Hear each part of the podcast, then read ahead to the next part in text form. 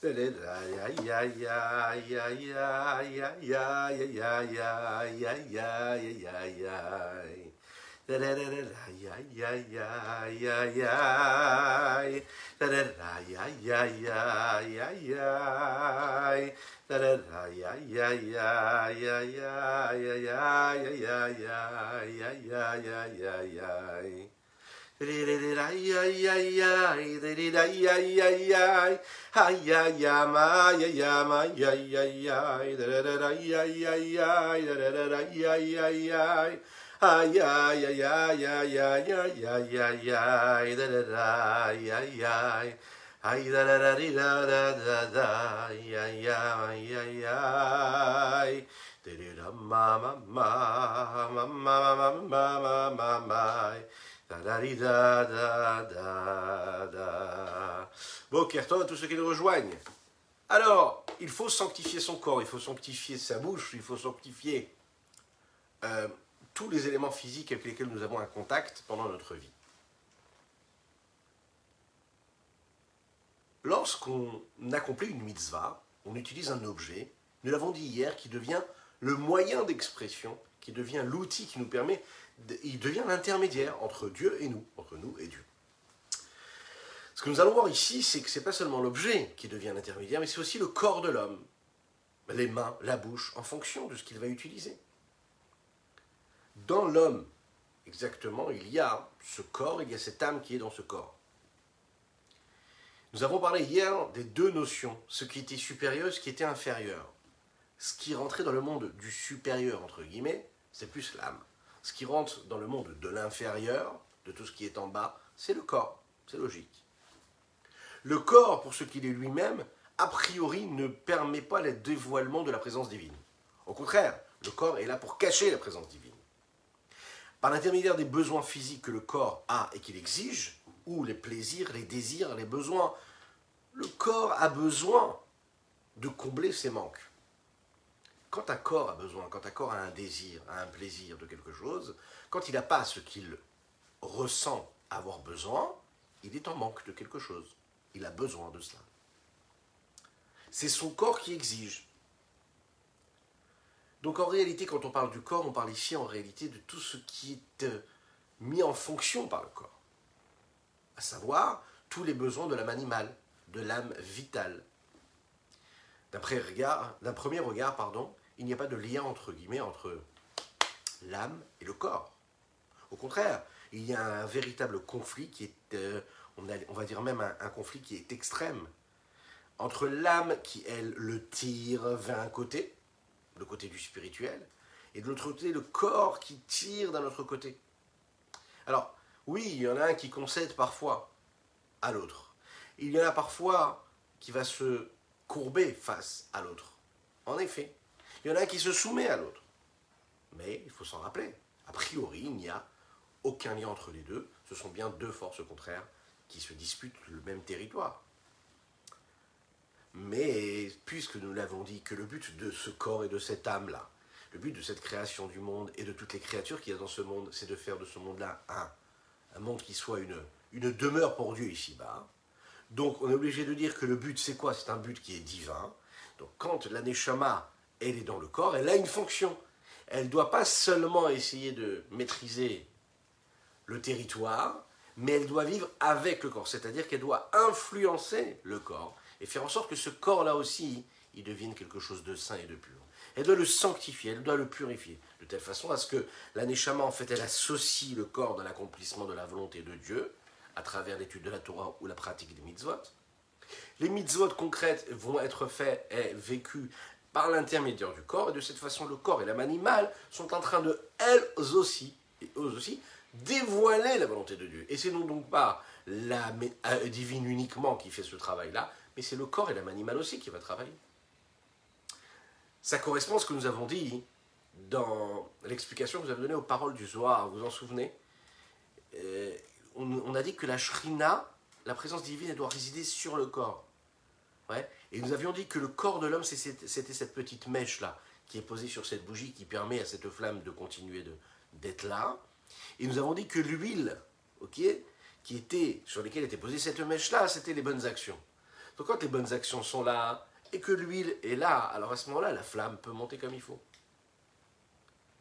De la même manière qu'il y a dans les objets qui, ont été sanctifiés, comme nous l'avons dit hier, il y a une expression alachique à cela.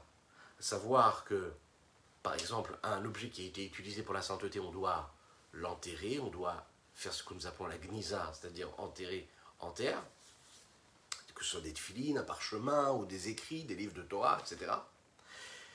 La Torah nous oblige aussi à avoir un rapport très particulier avec le corps le corps de l'homme, lorsqu'il termine d'être vivant jusqu'à 120 ans ici-bas sur Terre en bonne santé, et qu'il finit ce qu'il a à faire ici-bas sur Terre, et qu'il va remonter chaque année donc la Neshama, l'âme, quitte le corps, mais le corps, lui, reste là. Et qu'est-ce qui se passe avec le corps? On doit le rester, on doit avoir un rapport très kadosh, très sain. On ne le méprise pas du tout. On pourrait se dire, oui, mais le corps, c'est ce qui a encouragé l'homme à faire parfois des choses qu'il ne devrait pas, à avoir une attitude, un comportement qui serait écarté, éloigné de la volonté de Dieu. On pourrait se dire que le corps, justement, il s'est battu toute sa vie avec son âme divine, et qu'il ne l'a pas laissé faire tout ce qu'il avait à faire, qu'il a été l'outil de la vera, ou toutes sortes de choses comme ça. On ne dit pas du tout, pas du tout. Le corps, tu dois le respecter. Et le corps, tu dois l'enterrer comme cette, ce parchemin sur lequel est écrit quelque chose de, de kadosh, de saint. De façon honorable et avec une façon très très... Et c'est à l'inverse de plein d'autres cultures. Vous savez, il y a des cultures où là, on ne va pas respecter du tout le corps. Alors pourquoi est-ce qu'il faut l'enterrer? Pourquoi est-ce que, a priori, c'est un, morceau de chair, il n'y a rien a priori, il n'y a plus de vie, et à tel point que le corps peut même rendre impur en réalité, pourquoi est-ce qu'on a besoin de lui donner toute cette importance? Alors il y a plusieurs raisons à ça, écoutez bien cela. Une des raisons, c'est le sujet que nous avons abordé hier avant-hier, la triatamitim, la résurrection des morts. Mashiach arrive Bezrat Hashem très rapidement, et puis tous nos êtres chers vont revivre ils vont revivre. Ils vont revivre dans des corps. Dans des corps. Donc ces corps-là, il ne faut surtout pas ne pas les respecter, il faut les sanctifier, puisque c'est dans ces corps-là qu'ils vont revivre. Euh, deuxième chose, il faut savoir que ces corps-là qui ont pu servir à des choses négatives, ils ont aussi été l'outil et le moyen d'expression et de matérialisation de la volonté de Dieu. Donc à ce moment-là, ils ont été sanctifiés. Comme il est dit comme ça dans le texte que Poche Israël Meleim et Mitzvot Karimon, même celui qui faute, même celui qui est a priori très écarté, très éloigné de la volonté de Dieu, il est quand même considéré comme une grenade remplie de petites graines de mitzvot. Donc la Gdusha, la sainteté de Dieu, elle s'est incrustée et elle imprègne le corps de chacune et de chacun. Donc c'est considéré comme un outil qui a servi à la sainteté, donc on lui doit beaucoup de respect. Regardons dans les mots ce que le rabbi Shlomo Zalman nous dit ici. Que ce soit dans l'argent, que ce soit dans la nourriture, il y a par exemple, vous savez, de l'argent qui est cachère, hein, sans entrer dans les détails. Quelqu'un qui utilise l'argent cachère, ça veut dire qu'il va travailler de manière noble et honnête. Donc cet argent qu'il va gagner, c'est un argent qui est cachère. Comme la nourriture, il peut avoir une nourriture qui est cachée, une nourriture qui n'est pas cachée. Maintenant, de l'argent qui est caché, hein, c'est-à-dire qui a été gagné comme il se doit selon les lois de la Torah, il n'est pas obligatoirement un argent qui sera lui kadosh, qui sera saint. Mais c'est un argent qu'on aura droit, c'est l'argent qu'on aura droit d'utiliser, de profiter. C'est la raison pour laquelle on pourra même faire une mitzvah avec cet argent-là, parce qu'il est caché. D'un autre côté, une personne qui vole, que Dieu nous en préserve, et qui gagne de l'argent en faisant ce vol-là, on n'a pas le droit d'en profiter de cet argent-là encore moins de faire une mitzvah avec, et, on ne peut même pas l'imaginer, le sanctifier et l'élever, puisque c'est de l'argent qui n'est pas honnête. De cette façon-là, on peut comprendre comment est-ce que la halacha, la loi juive, fixe des choses et elle nous dit comme ça. Que si la Torah te dit que ça c'est permis ou ça c'est interdit, c'est de cette façon-là que tu fixes et que tu donnes une essence à cet élément-là. Si c'est permis, alors il y a une forme de réparation et il y a une forme de bonification et de sanctification qui va être possible, parce qu'à la base, c'est un réceptacle qui est propre. Tu vas pouvoir l'élever, tu vas pouvoir le sanctifier. Si maintenant, pour quelque raison que ce soit, c'est pas considéré comme de l'argent propre, de l'argent qui est caché, alors à ce moment-là, tu ne pourras pas le sanctifier. Donc l'essence même de cet objet pourra évoluer en fonction de ce que la Torah va en dire. V'arshav, et maintenant, quand on fait une mitzvah, quand il accomplit la volonté de Dieu et sa volonté et, ses mitzvot, ses recommandations. La vitalité qu'il y a en eux, eh bien, s'élève et se laisse complètement élever et consumer et complètement pris dans la lumière de l'infini du Saint béni soit-il. Pourquoi? Parce que c'est la volonté de Dieu qui est habillé cet objet-là, qui lui, a priori, est arrangé du côté de la klipat noga, c'est-à-dire qu'il a, il est permis, il est caché, il est permis. Euh, c'est de l'argent qui a été gagné de manière propre, mais tu as la possibilité de l'utiliser ou pour le bien ou pour le mal. Donc c'est noga, c'est neutre. Ok. Quand tu vas faire cette mitzvah là, et que tu vas le libérer parce qu'il est moutard, il est permis, moutard melachon, Léatir, c'est-à-dire que tu peux délier quelque part cet objet-là et le libérer de cet enfermement aurait, dans lequel il aurait pu être, et tu peux l'élever au rang de la sainteté. Tu le libères en faisant cette mitzvah-là, en utilisant la vitalité et le potentiel de vitalité qu'il y a dedans.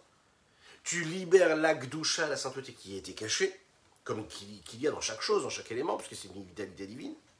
Tu la fais sortir du domaine de la clipa, de l'écorce, et tu l'élèves vers sa racine, vers sa source première, qui est une source de Gdusha, de sainteté, afin qu'il puisse s'attacher et s'inclure dans son essence même, qui est l'essence de la Gdusha, la lumière de l'infini du Saint béni soit-il. La vitalité qu'il y a en eux, elle monte. Le Ravadin Ben Israël ici nous fait remarquer qu'ici, c'est pas seulement, c'est pas l'objet qui s'élève, mais c'est la vitalité qu'il y a dans l'objet qui va s'élever et qui va le transformer en quelque chose de saint. L'argent elle-même, par exemple, qui va être donné à la tzedaka, à la charité, c'est pas l'argent qui s'est transformé qui est devenu kadosh. Ce qui change, c'est le potentiel de vitalité qui a été investi. L'énergie de sainteté qui s'est posée sur cet argent-là, qui maintenant se libère et qui monte vers la Gdusha, c'est ça qui s'élève et qui se sanctifie.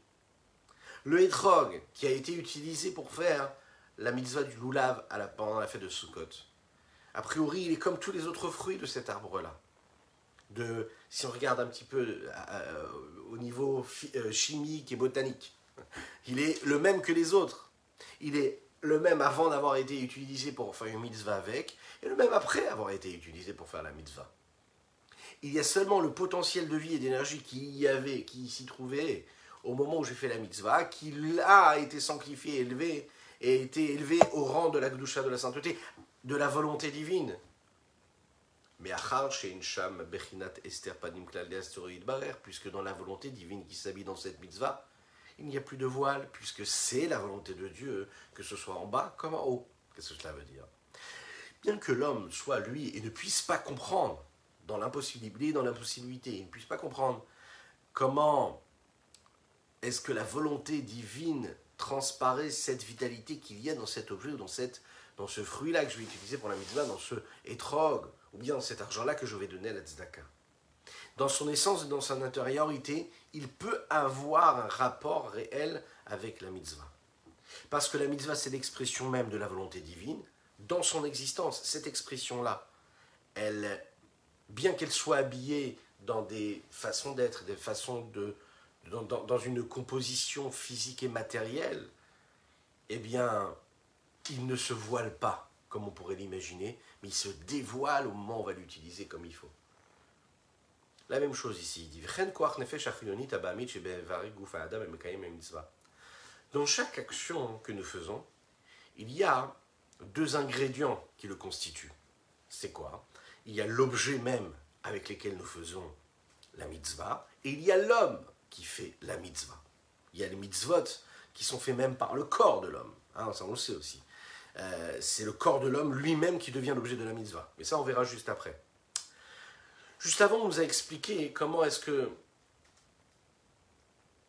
comment, comment est-ce que la mitzvah a permis un lien direct et une association entre l'objet, par exemple les et l'ordre d'Akadosh Baruch de mettre les et d'avoir cette kavana où on met les de s'attacher à Dieu par exemple, ou bien le etrog, qui lui provenait de l'écorce de naga, qui, est constituée du bien et du mal en fonction de ce qu'on va en faire et de la façon avec laquelle on va s'en servir. Et là, le Rabbi Shnonzama nous rajoute aussi encore autre chose. Il nous dit que même le corps de l'homme qui est en train de travailler ici, qui est en train de faire cette mitzvah-là, l'âme vitale qui est en train d'accomplir cette mitzvah-là, qui elles aussi viennent de cette écorce de Noga, Humit la gamken est en train de s'habiller au moment de cette action-là avec Veolé Merklipa, il s'élève, il se détache de l'écorce, Venichlal Bigdushat mitzvah, et il s'inclut dans la sainteté de la mitzvah, Shir et qui elle est quoi? C'est l'expression de la volonté du Saint béni soit-il, ou Batel et elle s'annule dans la lumière de l'infini Saint béni soit-il. Lorsqu'on fait la mitzvah, alors le corps de celui qui fait la mitzvah et la vitalité qui lui permet de faire cette mitzvah-là, eh bien s'attache à cette action-là, et s'attache donc au dévoilement de la volonté du Saint béni soit-il. À ce moment-là, le corps, l'âme vitale, s'élève, se détache de la clipa et s'attache et se colle véritablement, imaginez un petit peu ce que ça veut dire, à la volonté de Dieu, et elles sont éclairées et donc annulées complètement par cette lumière infinie du Saint béni soit-il.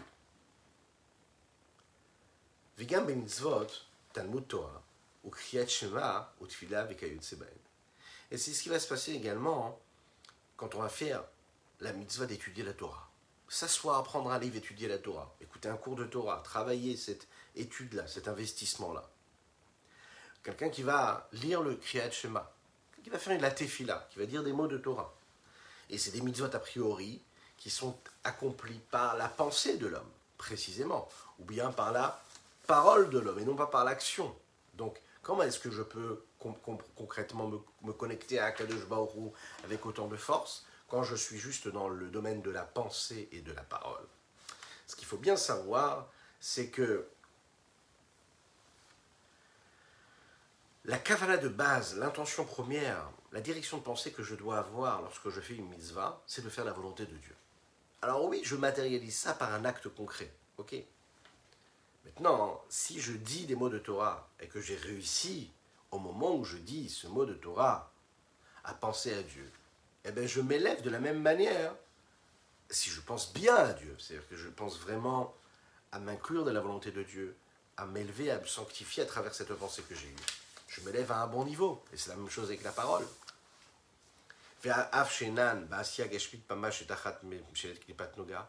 Et bien que elles ne sont pas vécues dans une action concrète et matérialisée, sous la gouvernance et sous la coupe, si l'on pourrait dire, de l'écorce de Noga qui, elle, est constituée du bien et du mal. Pourquoi? Parce que l'objet qui, est utilisé dans euh, dans cette mitzvah, l'objet que j'utilise pour faire cette mitzvah, ou bien les paroles de Torah que j'étudie, ou bien les mots de Torah que je suis en train de prononcer ou de tefila, ils ne viennent pas du monde de l'action véritablement. Ils viennent de parce qu'ils sont déjà une parole de sainteté, parce qu'ils ont été matérialisés par quelque chose de concret qui est palpable. Mikol Makom, tout de même, il faut savoir. Hakai Malan, quelque chose que l'on sait. Des Ir-Ur Lav Kediburdami. Le fait de penser, ça n'est pas parler. Pas, ça ne correspond pas du tout à la même chose. On sait très bien que dans ces mitzvot, par exemple, le fait d'étudier la Torah ou de faire la tefillah, il faut prononcer les mots. Veno de comme il est dit dans le Talmud, dans le Shulchan Aruch, dans toutes les halachot du euh, Admorazaken également, que ça ne suffit pas de penser. On peut s'acquitter de la mitzvah de faire la tefillah ou d'étudier la Torah uniquement en prononçant les mots. D'accord? Il ne suffit pas juste d'y penser. Il faut lire le texte. Il faut lire, il faut entendre ce que nous disons. Malan, c'est quelque chose qui, est, qui, reçu, que nous savons et que nous transmettons également. Da'akimat sefatav ave Le fait de bouger les lèvres, c'est déjà une action.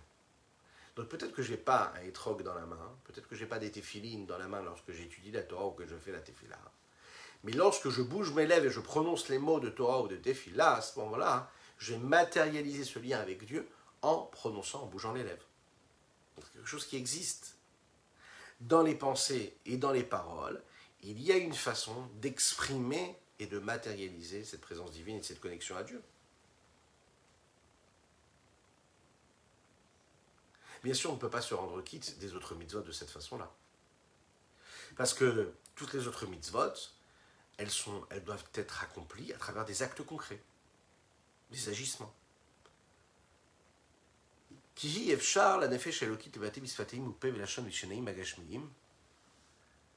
La raison pour laquelle l'âme divine, elle peut exprimer à travers ses lèvres, à travers sa bouche, à travers sa langue, ses dents physiques, hein, qui sont en réalité les cinq, euh, les, cinq, les, cinq, les cinq éléments qui nous permettent de former et de formuler un texte, une parole, eh ben, ça correspond à quoi? Eh bien, ça inclut ben, les lèvres et la bouche, la langue et les dents, euh, la gorge et le palais. Ok? C'est ce qui nous permet de formuler. Donc ça veut dire que pour dire un mot de Torah, pour dire un mot de Tefillah, j'ai besoin d'utiliser quelque chose qui est très physique, corporel. Les moyens vitaux qui m'ont été donnés. Je ne peux le faire que parce que j'ai ces membres du corps. Ça veut dire, l'âme divinelle, elle n'a pas de lien direct avec le corps physique. Le seul rapport qu'il y a entre le corps physique et matériel et l'âme divine, c'est l'intermédiaire qu'a l'âme vitale, cette énergie vitale qui est habillée dans les corps de l'homme. C'est la raison pour laquelle l'âme divine elle-même, elle ne peut pas étudier toute seule, elle ne peut pas prier toute seule. C'est précisément de la même manière qu'elle ne peut pas non plus accomplir une mitzvah toute seule. Sans l'âme vitale, sans les énergies physiques, elle ne pourra jamais atteindre son objectif. On est en train de voir ici comment la vie d'un juif, ce n'est pas une vie où il se sépare du monde physique et matériel, puisque tout ce qu'on lui demande a besoin nécessairement d'être utilisé par quelque chose de physique et de matériel. Que ce soit en utilisant un objet, une peau de bête pour les téphilines ou pour écrire un Sefer Torah, que ce soit les trocs pour faire la mitzvah du lulav, que ce soit de la nourriture, mais même quand il veut étudier la Torah, même quand il veut faire la tefila, et se dire oui non mais moi je ne descends pas dans le monde de la matière et physique, mais eh il se trompe parce que même pour prononcer des mots de Torah, il a besoin d'une vitalité qui est vitale, qui est quoi? Régie par un corps physique. Lorsqu'il veut prononcer des mots pour étudier la Torah, il a besoin de ce corps-là. Donc l'âme vitale, elle est là pour permettre à l'âme divine de se connecter à cette mitzvah que Dieu lui a a donné. C'est elle l'intermédiaire de tout pour tout, tout le temps.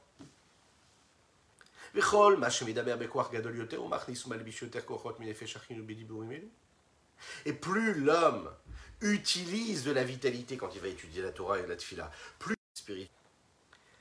C'est ça qui est écrit dans les textes de David Ameller dans les Télim. Il dit comme ça L'expression même de dire que tous mes os vont dire, vont dire quoi? Vont dire et vont euh, glorifier Akadosh Baruch. C'est David Amelech, le roi David, qui le dit. Qu'est-ce que ça veut dire? C'est-à-dire qu'il est en train de dire ici que toutes les forces de son corps et de son âme vitales, elles sont enrôlées pour accomplir la volonté de Dieu, pour dire les louanges de Dieu. Et non pas un seul membre. C'est ce que les Chachamim nous disent. Et il dit comme ça, selon un texte qui est dit dans Shmuel Anavi.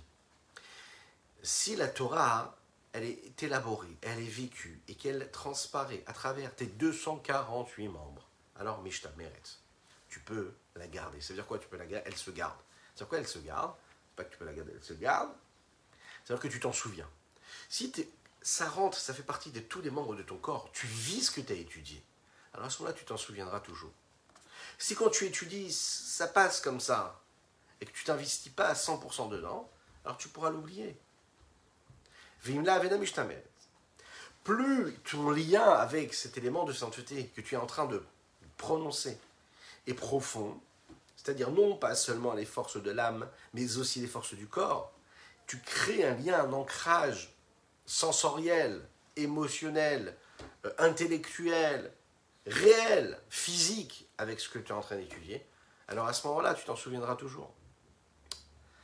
Ça veut dire que plus tu t'investis, plus tu vas te souvenir de quelque chose. Ici, le est en train de nous donner quelque chose de très particulier. Pourquoi est-ce que la Torah, quand elle est vécue par ses 248 membres, quand un homme étudie la Torah en exprimant et en, prononçant avec ses lèvres, avec, sa bouche, chaque mot qu'il est en train de dire, avec toutes les forces de son corps, à ce moment-là précis, il n'oublie pas la Torah qu'il étudie. Il dit pourquoi? C'est très très fort ce qu'il est en train de nous dire ici. L'oubli, ça fait partie de l'écorce du corps et ça fait partie de l'âme animale et vitale de l'homme. Shen Miklipat Noga qui vient de cette écorce de Noga, Anichlelet Lif Amim Bigdusha qui est parfois inclus dans la sainteté. Ve'ainu, kishimatish kochan machnis kol kochan bigdushat Torah o hatfila. La nefesh aelokit, l'âme divine, elle n'oublie jamais. Une âme divine qui s'est investie pour étudier la Torah n'oublie pas ce qu'elle a étudié. Pourquoi? Parce qu'une fois qu'elle a, étudié l'âme divine et qu'elle a dévoilé, elle a développé la vitalité divine qu'il y avait dans ce qu'elle est en train d'étudier, eh bien elle a créé un lien avec cette vitalité divine. Elle ne se détachera plus de cela. C'est-à-dire ce dévoilement, il est réel et il est infini. Donc il n'y a pas d'oubli à ce niveau-là. Elle vit à 100% ce qu'elle a étudié et ne l'oublie pas. Par contre, l'oubli, c'est quoi? C'est un petit défaut, quelque chose qui a été détérioré dans ce rapport avec cette étude. Ça, ça vient d'une source qui, elle, qui, a pour source la clipa, l'écorce. Lorsqu'un homme est relié avec quelque chose de physique, et il s'exprime à travers ce qui est physique. Il est probable que cette matière physique n'ait pas un contact à 100% avec euh, ce qui était la mission pour laquelle il avait été utilisé. Donc puisque quand il permet le dévoilement divin, cet objet physique ou bien ce mot de Torah ou ce mot de Tefillah, il a été prononcé, oui il a été prononcé, il a été le véhicule d'une transmission, oui, il a été le moyen d'expression, de dévoilement de la lumière divine qu'il y avait à l'intérieur, oui. Mais comme ça a été fait de manière superficielle, alors au moment donné, il y a eu ce dévoilement, mais ensuite il disparaît parce qu'il est complètement soumis à cet objet-là.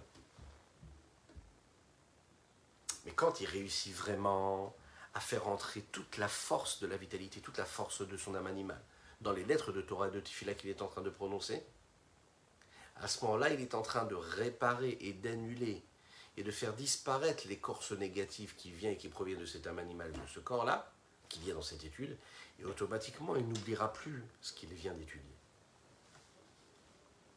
Là, il est en train de nous donner un secret. Comment ne pas oublier? Comment ne pas oublier ce qu'on étudie quand on étudie la Torah?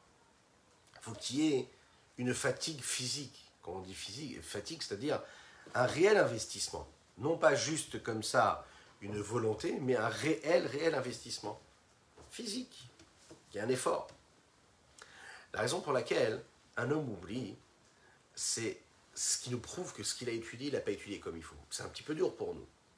Ça veut dire qu'on a souvent mal étudié, parce qu'on ne se souvient pas de tout, de tout, tout ce que nous avons étudié. Il est dit comme ça dans les textes de Devarim, Rakishamer lecha ushmor nafshecha meod pentishkar. Fais attention à ce que tu dis Rakishamer lecha, garde bien, ushmor nafshecha meod. Et prends bien garde à ton âme, pentishkar, afin que tu n'oublies pas. Dans les Pirkei Avot, dans les maximes de nos pères, il est dit aussi qu'il faut faire très attention à la shikha, à l'oubli. Et quelque part, quand on oublie, c'est comme si on avait enfreint une, une loi de Dieu par inadvertance. Parce que quelque part, à chaque fois qu'on fait une avéra, vous savez, sans le vouloir, peut-être qu'on ne va pas être puni de la même manière, mais on a quand même amené un corban, un sacrifice pour demander pardon à Dieu, lorsqu'on a fait une avéra sans le vouloir, lorsqu'on a enfreint la loi sans l'avoir voulu. Ok, sans faire exprès. Mais on explique dans les textes que si tu as fait, pourquoi est-ce que tu emmènes un corban? C'est parce que quelque part, pourquoi est-ce que tu as fauté même de manière inadvertante? C'est parce que tu étais dans une forme de situation et de faiblesse qui t'a amené à fauter. Si tu as fauté, c'est que quelque part au fond de toi, il y avait quelque chose qui n'était pas bien. Quand tu oublies quelque chose que tu as étudié, ça prouve que tu n'es pas comme il faut. Ça prouve qu'il y a un petit défaut, quelque chose qui ne va pas chez toi. Lorsqu'un homme oublie, par exemple, c'est le jour du Shabbat, eh bien, quelque part, il est en train d'oublier. C'est-à-dire que, ok, tu n'as pas fait exprès d'allumer la lumière. Pas du tout. Tu descendais les escaliers, hop, tu as allumé la lumière. Tu appuies sur l'interrupteur. Est-ce que ça veut dire que tu as voulu faire la vera? Non. Mais ça veut quand même dire que dans ton inconscient, tu n'es pas à 100% là où tu dois être. Tu n'es pas en train de vivre ton Shabbat à 100%. Peut-être que ta tête, elle n'est pas là où il faut. Tu vis pas à 100% ce que tu es en train de faire. Parce qu'un homme oublie cela, c'est un problème et c'est un défaut qu'il y a dans son âme à ce moment-là.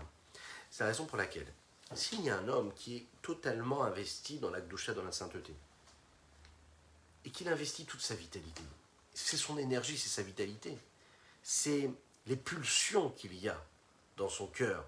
Alors qu'est-ce qui se passe? Ben, La Torah qu'il étudie ne s'oubliera pas. Il est dit comme ça dans la Gemara Brachot que les chassidim arishonim, eux, qu'est-ce qu'ils faisaient? Ils, Avant d'aller faire la tefila, ils passaient un temps à étudier. Un peu ce qu'on est en train de faire par euh, la miséricorde du ciel. Quand on se prépare avant de prier, et qu'après, ces chassidim-là priaient pendant une heure, et ensuite, une heure après la tefila, encore une fois, ils se posaient pour bien euh, se laisser imprégner de cette évolution-là, de cette connexion qu'ils avaient eue avec Dieu, en réalité, il priait pendant trois heures. Une heure avant la prière, une heure pendant la prière et une heure après la prière. Imaginez un petit peu.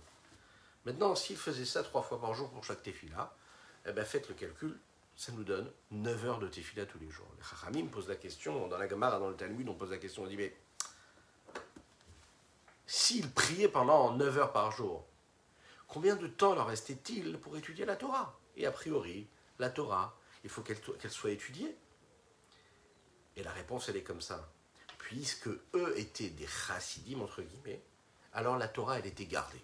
Qu'est-ce que cela veut dire? Un homme qui étudie et qui oublie, parce que ce qu'il a étudié, ça a été bloqué, ça a été voilé, ça a été empêché et masqué. Et par quoi? Par, par le corps, par les besoins du corps, par la superficialité des besoins vitaux de son corps. C'est-à-dire qu'il n'a pas réussi en réalité à quoi? À passer outre cette barrière, cet écran, qui crée cette distance entre ce qu'il est en train d'étudier et ses besoins physiques. Alors, que ce soit maintenant ou un petit peu plus tard, il oubliera ce qu'il a étudié. C'est comme quand on est en train d'étudier, qu'on est en train de prier, et qu'on se bat pour rester concentré, et on pense déjà à ce qu'on va faire après. On n'est pas dans ce qu'on est en train de faire.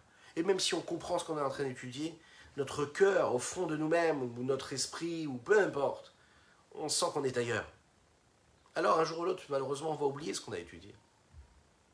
Mais quand on investit à 100% ce qu'on est en train d'étudier, alors à ce moment-là, on est sûr de ne jamais l'oublier.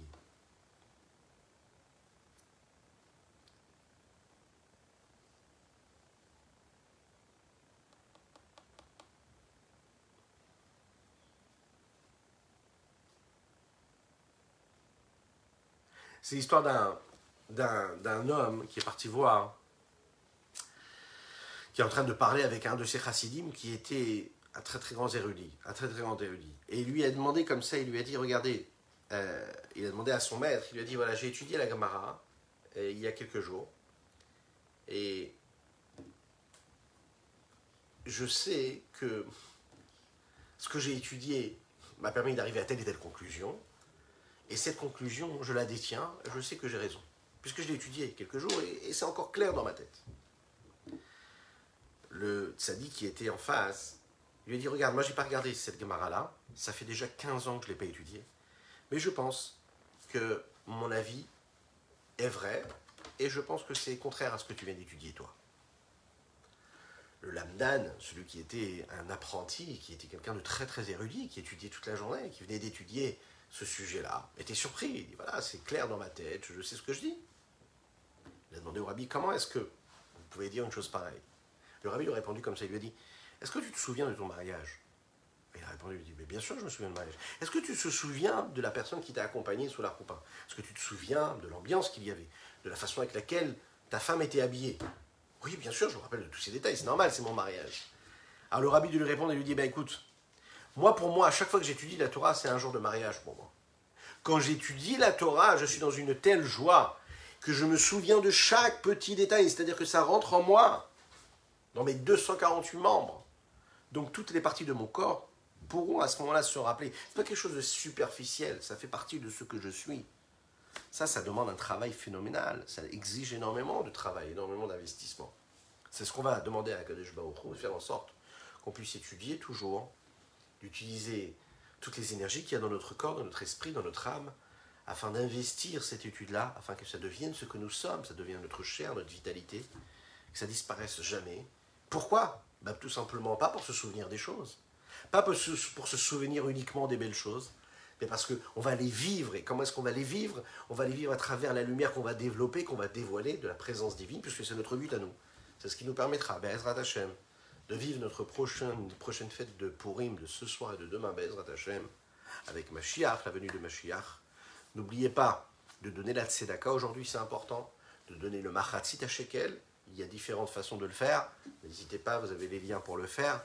Mais rappelez-vous qu'il y a différentes euh, coutumes, mais une des coutumes que nous avons, par exemple chez les Lubavitch, c'est de donner trois pièces là. Si vous êtes euh, aux États-Unis, donc ce sera trois fois demi dollars, hein, trois demi dollars.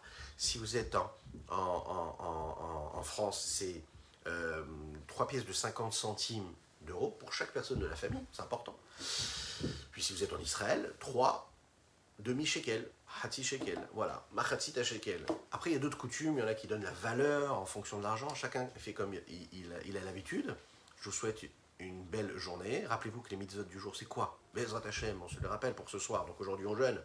Ce soir, on écoute la Megillah, et après la Megillah, c'est important de faire une belle fête à la maison, d'allumer les bougies, déjà dès ce soir, pas seulement pour le michté de demain, déjà dès ce soir, faire une belle fête une belle table, hein, c'est écrit comme ça le jour Aruch, mettre une belle nappe blanche dans la, dans la salle à manger, afin que la famille puisse s'imprégner de cette joie-là. On s'habille avec des beaux habits de Shabbat pour aller à la synagogue, pour écouter la Megillah. Tout le monde doit écouter la Megillah, les femmes, les enfants. Hein, faites comme il faut la mitzvah. Et puis, Bezrat Hashem demain, Matanot Evionim, donner de l'argent aux pauvres, envoyer Mishloach Manot, des cadeaux et bien sûr faire un beau festin. Que Dieu vous bénisse et qu'il vous protège et qu'on se retrouve avec la reconstruction du temple, le Beth Amikdash sur l'esplanade du Beth Amikdash, vous imaginez à Yerushalayim, avec Mashiach Tzidkenu, avec Mordechai Tzadik, avec Esther Amalka. À très bientôt.